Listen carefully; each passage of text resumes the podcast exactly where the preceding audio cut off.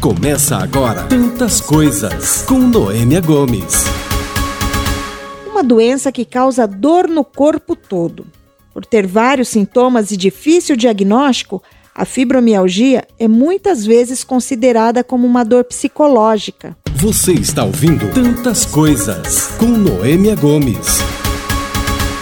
Hoje nós vamos conversar com um médico especialista que vai desmistificar muitos conceitos a respeito da fibromialgia e vamos conhecer melhor os sintomas, diagnóstico e tratamento. Nosso convidado é o médico reumatologista responsável pelo ambulatório de fibromialgia do Hospital de Clínicas da Unicamp, o Dr. Tiago Trevisan. Gostaria que o senhor explicasse hoje para gente o que é a fibromialgia.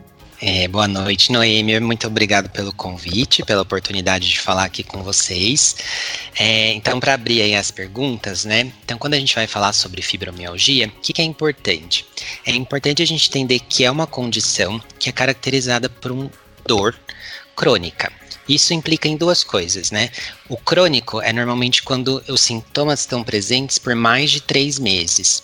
E a dor na fibromialgia, ela tem uma característica muito importante que é uma ser uma dor difusa. Então, que, que isso significa, né? O paciente ele não sente dor localizada numa estrutura específica do corpo, né? Numa, numa articulação ou num grupo muscular. Então, normalmente essa dor ela se espalha, né? Vai atingindo um segmento do corpo. E normalmente a dor ela é generalizada. Então, normalmente isso acomete várias partes do corpo, né? Então, é, pega uma perna, um braço, um, as costas, né? Então, em várias regiões do corpo que a gente chama de generalizado. E é importante entender que no conceito da doença, a gente sabe que isso vai além, além da dor crônica, né? Isso implica num sono não reparador, que é aquele sono que não descansa. Então, o paciente ele vai dormir e acorda cansado. É, sensação de fadiga, né, que é um esgotamento, né, físico e emocional, é importante para esses pacientes. E muitas vezes cursam também com alterações na parte de cognição, né? Então, os pacientes eles é, têm menos atenção, menos capacidade de raciocínio, a memória vai, né, falha em situações, por exemplo, que precisa de lembrar de alguma coisa para fazer alguma coisa. Então, isso tem um impacto muito grande na vida dos pacientes, principalmente é, no trabalho, né, na vida pessoal. Então, acho que pensando em definição hoje, é, as mensagens mais importantes é isso, né? Uma síndrome caracterizada por uma dor difusa e crônica e que cursa com alterações no sono, é, fadiga e sintomas na parte cognitiva. Com relação a essa dor, doutor, é, é uma dor real mesmo? Porque a gente ouve dizer que, ah, não, é psicológica, a dor é psicológica, mas só quem sabe é quem está sofrendo aquilo mesmo, né? É real mesmo a dor ou às vezes pode ser mesmo um reflexo de alguma outra coisa? Sim, uma pergunta super interessante. Então, a dor na fibromialgia, ela é real. Né? O que acontece é que a dor nos locais que a pessoa refere, que ela sente dor, eu não tenho nenhuma inflamação naquele local que justifica a dor. Então, por que, que ela sente dor naquela região? Isso acontece porque a gente tem uma alteração na interpretação da dor pelo cérebro, pelo sistema nervoso central. Então, nesses pacientes, a gente tem uma sensibilização central da dor. Então, estímulos, por exemplo, que eu é, faria que a pessoa sentiria que normalmente não geraria dor, como por exemplo um toque, ou então até às vezes um vento gelado, né, acaba gerando dor por conta dessa via que leva a informação para dor. Do, da dor para o cérebro está desregulada. Então a dor ela é real. A única questão é que o motivo dela existir não é a inflamação daquela região que o paciente sente a dor, mas sim uma alteração na via que leva essa informação de dor lá para o sistema nervoso central. E a pessoa ela nasce com, com a fibromialgia, doutor, e depois vai desenvolvendo em alguma fase da vida. É, quais as causas e os sintomas que levam ao diagnóstico de fibromialgia? Bom, então, primeira pergunta, né, em relação à questão do nascimento e da causa. Então, o, a, o paciente não nasce com fibromialgia, né, então a fibromialgia é uma condição que o paciente desenvolve, principalmente na vida adulta, né, então principalmente entre 20 e 55 anos é quando a gente inicia mais casos da, da doença. É, ela pode acontecer também em jovens e adolescentes e pode acontecer em idoso também, tá? Mas essa faixa da população é a mais acometida. Ela acomete mais mulheres do que homens, tá? Então as mulheres são mais frequentemente acometidas. E existe, quando a gente vai estudar né, o porquê de desenvolver, uma questão genética. Então a gente vê que, por exemplo, é, pessoas que têm caso na família de fibromialgia têm um risco maior de desenvolver fibromialgia ao longo da vida do que as pessoas que não têm. É, quando a gente vai pensar em causa, né? Então, assim, o que, que seria que diz, né, que vai dar início a tudo isso, a gente ainda não tem todas as respostas, né? Então a gente tem muitas teorias, né? Algumas coisas já bem sabidas, outras não. Mas o que a gente sabe normalmente é que a gente tem questões né, é, psicológicas, né, que foi comentado anteriormente. Então, por exemplo, pacientes que sofreram algum tipo de trauma, né, um quadro de estresse pós-traumático, né, às vezes aumenta o risco de desenvolver a fibromialgia. É, pacientes que têm alguma condição é, crônica inflamatória. Então, por exemplo, ah, tem uma dor na lombar por uma hérnia de disco, por exemplo, e essa dor não não foi bem tratada, não foi resolvida. Conforme o tempo passa, o risco desse paciente de desenvolver fibromialgia também é maior, né? Então, a causa certinho, a gente ainda não tem essa resposta, tá? Mas alguns fatores de risco, né, que podem aumentar a, a, frequência da doença são descritos na literatura são principalmente esses. E a última pergunta foi em relação aos sintomas, né? que geram, que levam ao diagnóstico. Então, eu já falei um pouquinho, e aí eu vou repetir e já trazer outros sintomas. Então, quadro de dor difusa, que é aquela dor que acomete várias regiões do corpo, né? principalmente acima da cintura, abaixo da cintura, do lado esquerdo e do lado direito. Então, pega várias partes do corpo, com uma duração de pelo menos três meses, tá? e acompanhada principalmente de alteração no sono, o sono que é não reparador, o sono que não descansa, fadiga, que é a sensação de cansaço persistente, e sintomas na parte cognitiva, que é sintomas que é falha de memória, dificuldade de atenção, de raciocínio. Além desses sintomas que são os principais, a gente tem outros sintomas somáticos que vão ser é, avaliados na hora da, de conversar com o paciente e que ajudam a gente a chegar no diagnóstico. Então, um deles, né, é dor de cabeça. Então, é frequente os pacientes com fibromialgia terem mais dor de cabeça crônica, tanto enxaqueca quanto é, a cefaleia tensional alterações na parte intestinal. Então, os pacientes eles têm frequentemente alteração no hábito intestinal. Então, tem mais períodos de constipação, né, que o intestino fica preso, com períodos de diarreia. Nesses períodos de diarreia, a gente pode ter muita dor e cólica abdominal. Né, e muitas vezes levando aí a um diagnóstico de síndrome do intestino irritável, que é mais frequente nos pacientes com fibromialgia, e quadros né, psiquiátricos, principalmente os transtornos de humor, né, e nesses a depressão e a ansiedade. Então é comum é, os pacientes terem mais sintomas de tristeza, mais sintomas de ansiedade, às vezes até precedendo o quadro de fibromialgia, ou às vezes até como uma consequência mesmo de viver com uma dor crônica.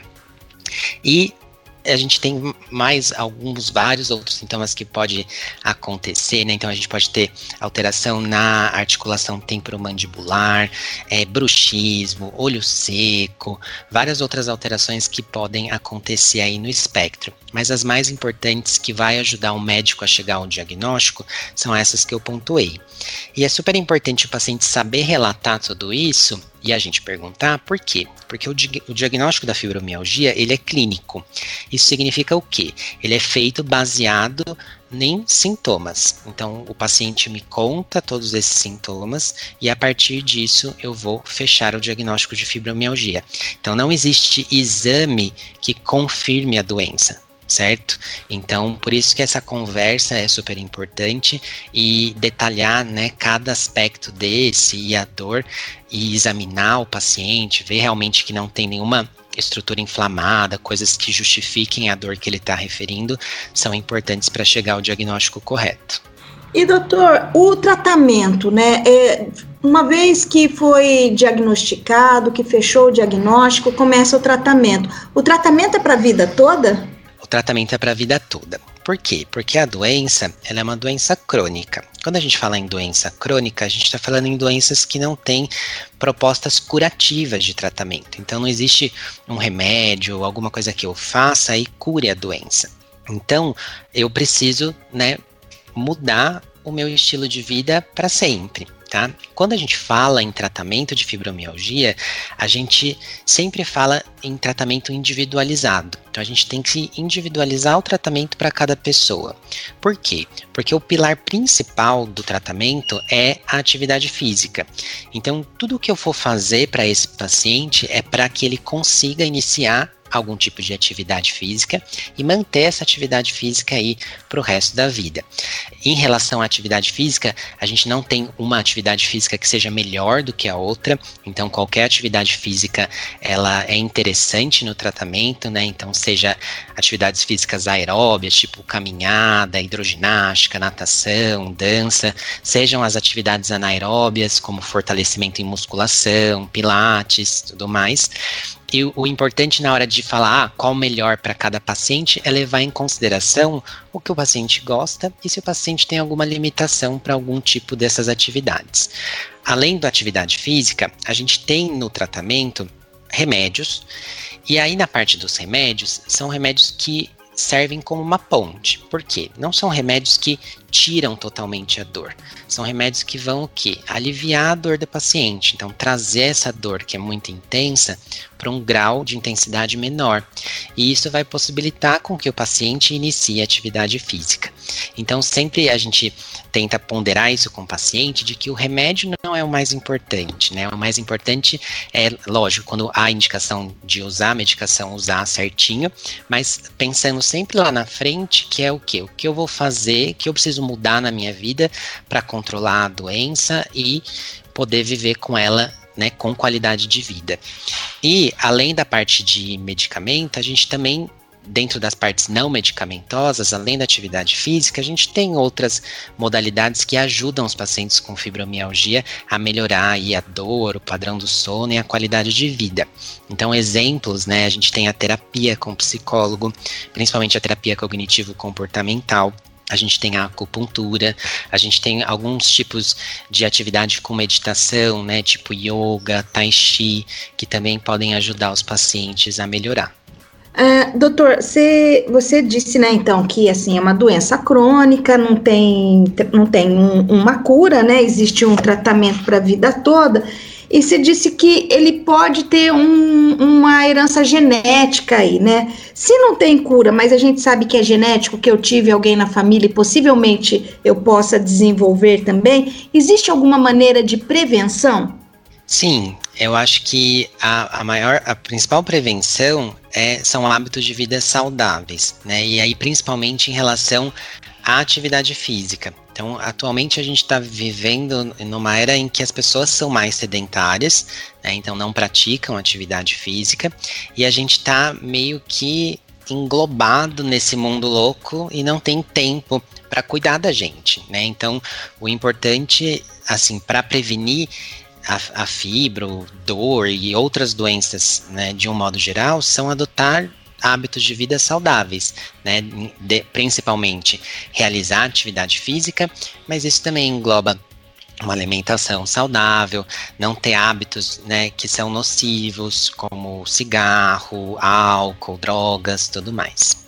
Certo, doutor. E, e assim, o senhor, como médico que atende todos os dias casos de fibromialgia, qual o, o, o conselho que o senhor pode dar para quem está começando, que está é, descobrindo a, a, doença, que tem sofrido com isso?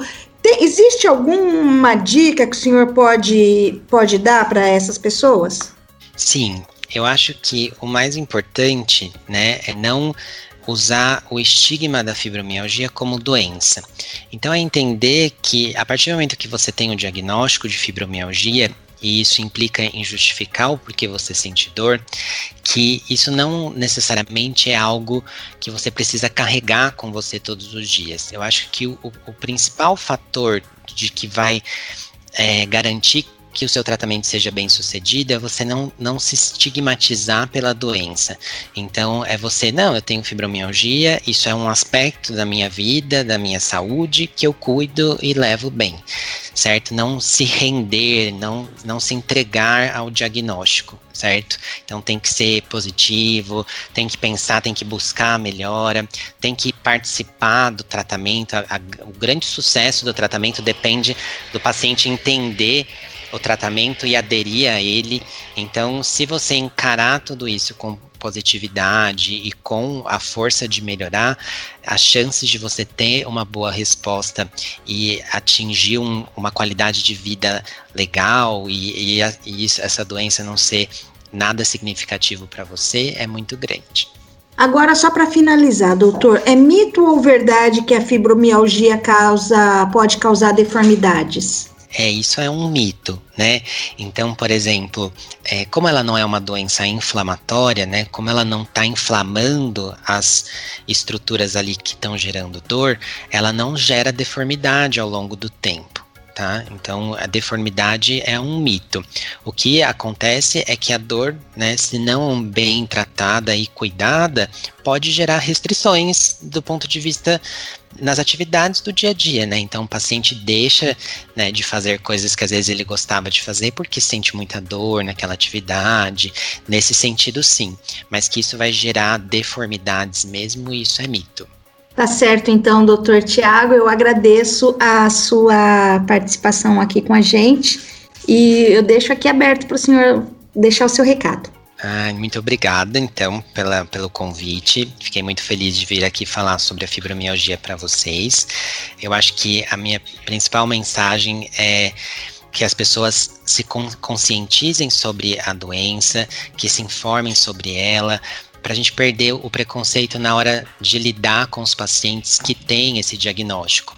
Então, entender que a dor do paciente é real, que é um paciente que está lutando ali diariamente para conseguir viver bem, manejar bem a dor dele e pedir né, respeito e, e acolhimento aí desses pacientes no dia a dia. Uma das melhores formas de combater um estigma é falar sobre ele se você conhece alguém que apresenta os sintomas da fibromialgia, você pode ajudar. Não julgue sem conhecer o problema. Incentive a pessoa a procurar um profissional. A fibromialgia é real e existe tratamento. Gostou desse conteúdo? Compartilhe com outras pessoas. Eu estou nas redes sociais como arroba podcast Tantas Coisas e arroba Noemia Gomes CPS. Até o próximo episódio. Tchau! Você ouviu Tantas Coisas com Noêmia Gomes.